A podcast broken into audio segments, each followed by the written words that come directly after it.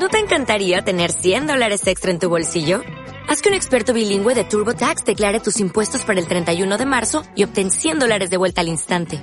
Porque no importa cuáles hayan sido tus logros del año pasado, TurboTax hace que cuenten.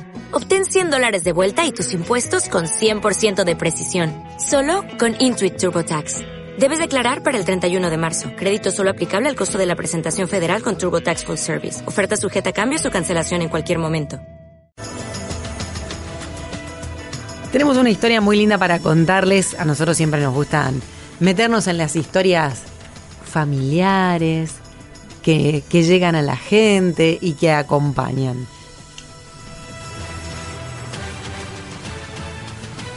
Bueno, y vamos a charlar de una compañía familiar que cumple, cumplió 75 años aquí en el país y empezó, o vamos a preguntarle cómo empezó, ¿eh? con de allí, desde Villa Lugano, y ha conseguido hacer muebles de diseño que ya llegan a todo el mundo. Buenas noticias de Argentina, buenos empresarios, siempre vale la pena escucharlos aquí en vuelo de regreso, Gisela. Federico Fontenla es dueño de Fontenla, que es una empresa de muebles. Hola Federico, muy buenas tardes, ¿cómo estás? Buenas tardes, muchas gracias por sus palabras elogiosas. No, bueno, vamos a contar un poquito de qué se trata. Esta fábrica comenzó hace, hace ya mucho tiempo, hace 75 años. Así es, parece increíble, pero eh, ha atravesado mucha parte de la historia moderna argentina, eh, desde mi abuelo, que en algún momento decidió eh, arrancar con un local de muebles, se asoció a un, a un carpintero que en realidad le, eh, le compraba en ese momento, se utilizaba el mueble clásico. Estaba muy, muy de moda eh, la silla Luis XV, Luis, XVI, que después volvió a tener su, su resurgimiento hasta no hace mucho. Eh, y bueno, y así empezó muy, muy a poco, teniendo un, local debajo, debajo de la casa, en el barrio de Flores. hasta que, bueno, con el tiempo después mi, mi papá eh, empezó a tener mucho amor por, por eso y le empezó a, gustar bien cómo era que se hacían esas cosas. Y tuvo la característica desde muy chico, de que estudié, cuando terminaba de estudiar en el colegio, iba a una carpintería eh, y trataba de, de, aprender y sacar eh, conocimientos para saber cómo, cómo se producían esas cosas y bueno, cuando fue creciendo, eh, ya más grande, decidió primero abrir un local paralelo eh, eh, al, de mi abuelo, con, obviamente con el mismo nombre, con todo, como si fuera otra sucursal, ya por el barrio de Caballito. Y cuando pudo, al tiempo, empezó a poner un, taller. Y así fue como muy, muy conservadoramente y todo muy peldaño a peldaño que, fue creciendo y se fue construyendo eh, lo que hoy para muchos es una marca referente dentro del diseño de Argentina. Y la verdad que bueno nosotros como ya tercera generación que estamos yo bueno personalmente estoy hace ya más de 25 años y mi hermano también un poco más todavía pues un poco más grande desde muy chicos eh, en, la empresa y tratando de siempre eh, seguir los pasos de ellos que es innovando, es, buscando eh, nuevas tendencias, cómo, cómo generar mejores experiencias en los clientes. Espera, y contanos, Federico, ¿cómo, ¿cómo surge esta idea de, porque tu abuelo comienza haciendo el modelo Luis XV, modelo de sillas Luis XV? Sí, en realidad era, un modelo, eh, digamos, eh, hecho francés, que se comercializaba, es, es, un diseño que se comercializaba y se sigue comercializando en cualquier parte del mundo, es un modelo clásico que inclusive después cuando acá vino, yo digo que después se volvió a utilizar porque acá cuando vino eh, eh, Faena con todo el proyecto eh, de Philip Stark, hubo una especie de, de, vuelta a la búsqueda de cosas históricas francesas, reayornadas con el blanco, el plateado, el dorado, y nosotros volvimos a reutilizar quizás esa, esa ingeniería del diseño y la hechura de ese mueble clásico pero bueno, nada, en realidad no es, no, no es que mi abuelo diseñaba, sino que en realidad puso un local de muebles como podía haber puesto, no sé, un, un, locutorio. Bueno, en ese momento no había locutorio, pero no sé, una carnicería. Él era carnicero antes. Está bien. Puso un, eh, o sea, dijo, voy a, voy a probar con esto. Exactamente. fue, fue a prueba con eso, le, le gustó porque obviamente siguió muchos años y tuvo la suerte de que, que mi padre encontró a alguien que le gustaba mucho eso y que fue profundizó mucho más porque le gustaba cómo se construían esas cosas y poder él empezar a construir cosas y empezar a, a definir lo que él quería empezar a vender o lo que los clientes le pedían. Y bueno, y eso fue escalando de un taller de cinco personas fue pasando a uno de 20, de, de alquilar un galpón, fue a, eh, a- a- a construir una, una pequeña fábrica y después a mudarnos a, a una fábrica, a, un- a una planta industrial directamente. ¿Y como cómo es que llegan pasos. a amueblar la, la Trump Tower en Miami? Bueno, el camino es, eh, es muy largo, ¿no? Digamos, nosotros empezamos eh, en, los no- en los 90, eh, hicimos quizás el primer hotel emblemático para nosotros, que fue la restauración de todo el Alvear Palace. Ajá. Después hicimos muchas cadenas como Sheraton, eh, eh, Yao Yao, como te contaba, el Faena. Tuvimos hasta la posibilidad de restaurar todo el Teatro Colón en el Bicentenario eh, y hasta restaurar la Casa Rosada, el sillón presidencial. Y particularmente nosotros en los 90 exportábamos a Estados Unidos, exportamos durante, a pesar del 1 a 1, como había cierta estabilidad económica, a cierta no, había una estabilidad económica, eh, logramos poder exportar eh, a, a Estados Unidos durante 10 años, casi te diría que el 70% de, de nuestra producción. Eso nos ayudó mucho a crecer en el nivel de fabricación, de demanda internacional, eh, que nos generó obviamente la posibilidad de estandarizar esa calidad internamente también para, para Argentina.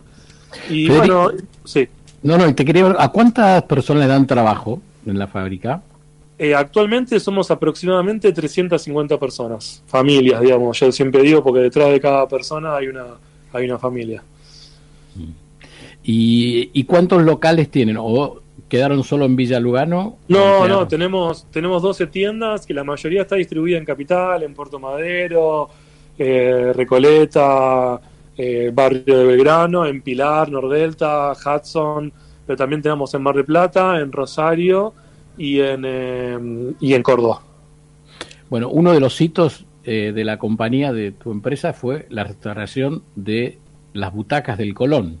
Así es, así es. Eso fue un gran desafío porque estamos hablando de patrimonio eh, nacional, cultural, que había que saber, eh, era, era todo una, una- una aventura, porque era desarmar todo, en, ver con qué nos encontrábamos, tratar de corregir todo lo que durante muchos años se fue haciendo mal, porque se iba remachando, y tenía que quedar el teatro en condiciones buenas eh, visuales, en condiciones buenas acústicas, que era un gran desafío, porque el Colón No afectar Eh, el sonido, esa era una, una Exactamente, gran- de hecho Sí. se hicieron un montón de pruebas acústicas dentro del teatro, fuera, en un laboratorio, y había que reacondicionar también a los nuevos materiales que requerían las nuevas, las nuevas eh, obligaciones eh, ignífugas, por obviamente por las tragedias que, que- que se, que se ocurrió, como en su momento fue Cromañón, que cambió mucho el paradigma de cómo en lugares y espacios eh, públicos de entretenimiento o cultura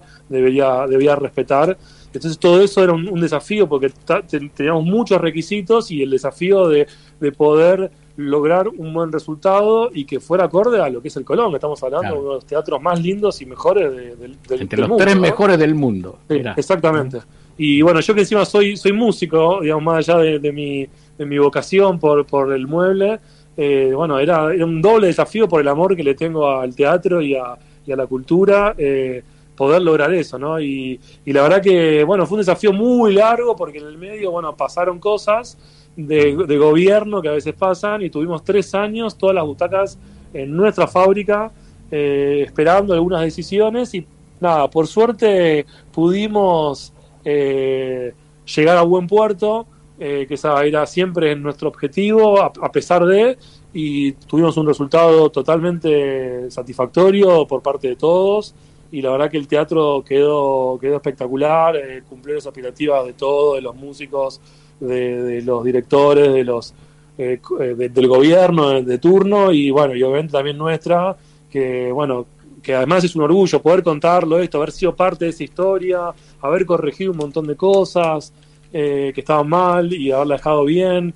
bueno, es, es, un poco nuestra vocación, que a veces cuando me preguntan cómo hace hoy una empresa, una pyme, digamos, no deja de ser familiar, Fontella es mi apellido, digamos, ¿cómo hace para lograr atravesar tan, tantas crisis y tantos problemas? Y ahora que uno cree, o sea, no tiene la fórmula mágica, pero yo siempre digo que una de, las de, las de, las claves que, siempre mi abuelo y mi padre nos inculcan permanentemente, bueno, mi abuelo ya no está vivo, pero mi padre sí, sigue al, mando también de la empresa, es hacer las cosas bien. O sea, mm. la premisa es que las cosas tienen que quedar bien, el cliente tiene que quedar contento, satisfecho, tiene que quedar feliz, porque más allá de cualquier tipo de marketing que uno pueda hacer, lo que de verdad queda es la experiencia que vive un cliente y siempre el crecimiento sostenido de una empresa, una pyme o un sueño de, quien emprenda algo es en base a las cosas que uno hace y ese es el, es el currículum verdadero que uno tiene. Federico, no, te quería preguntar, ¿de dónde vino tu abuelo?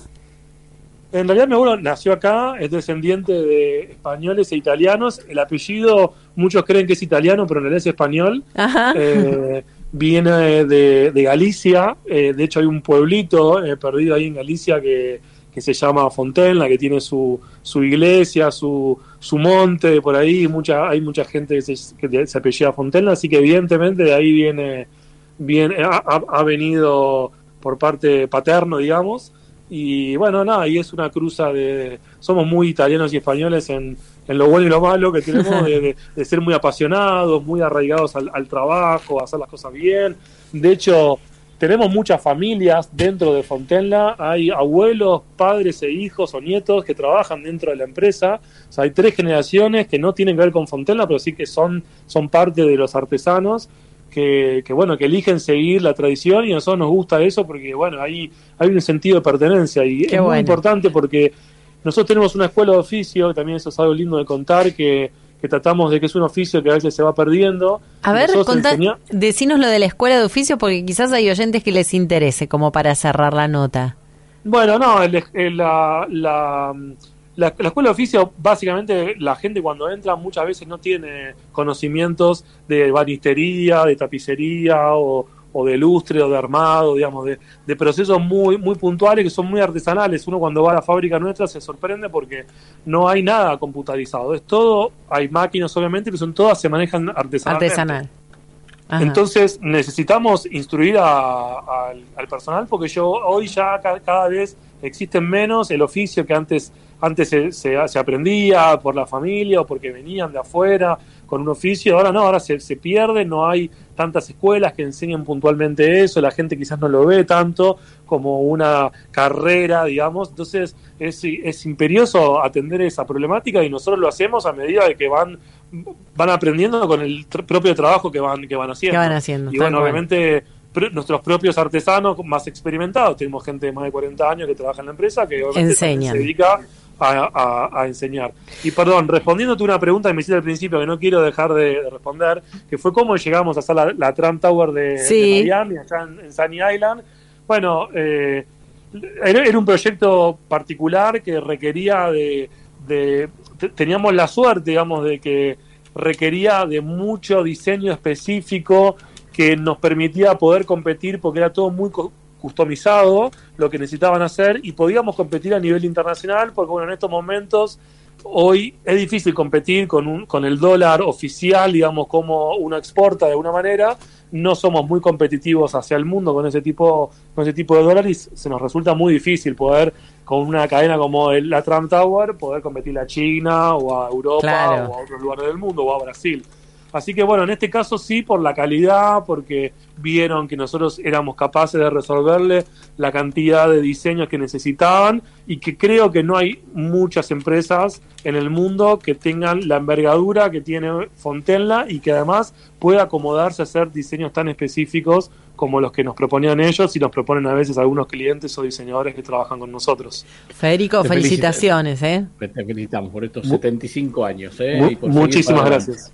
Un placer, eh, muchas gracias por el espacio y bueno, y, ojalá que haya emprendedores que, me escuchen y que se animen a, poder seguir adelante, porque sé que la Argentina es difícil, pero, pero hay, hay oportunidades y tenemos que construir entre todos una Argentina de trabajo para que para salir adelante. ¿Viste cuando dicen que si esperás sentado? ¿Viste cuando dicen, sí, sí, cambios, No. esperás sentado? Nosotros vamos a esperar en una silla Luis XV con Ah. toda la esperanza de que cambie pronto esto, cambie Pero está pronto. bien, pero yo le digo a la gente que no espere sentado, que trabaje en eso. Ahí sí está muy bien, sí, está Porque muy bien. cambiamos eh, haciendo cosas. De a poquito, muy bien, muy bien. Gracias, Federico Fontela, muchísimas eh, gracias.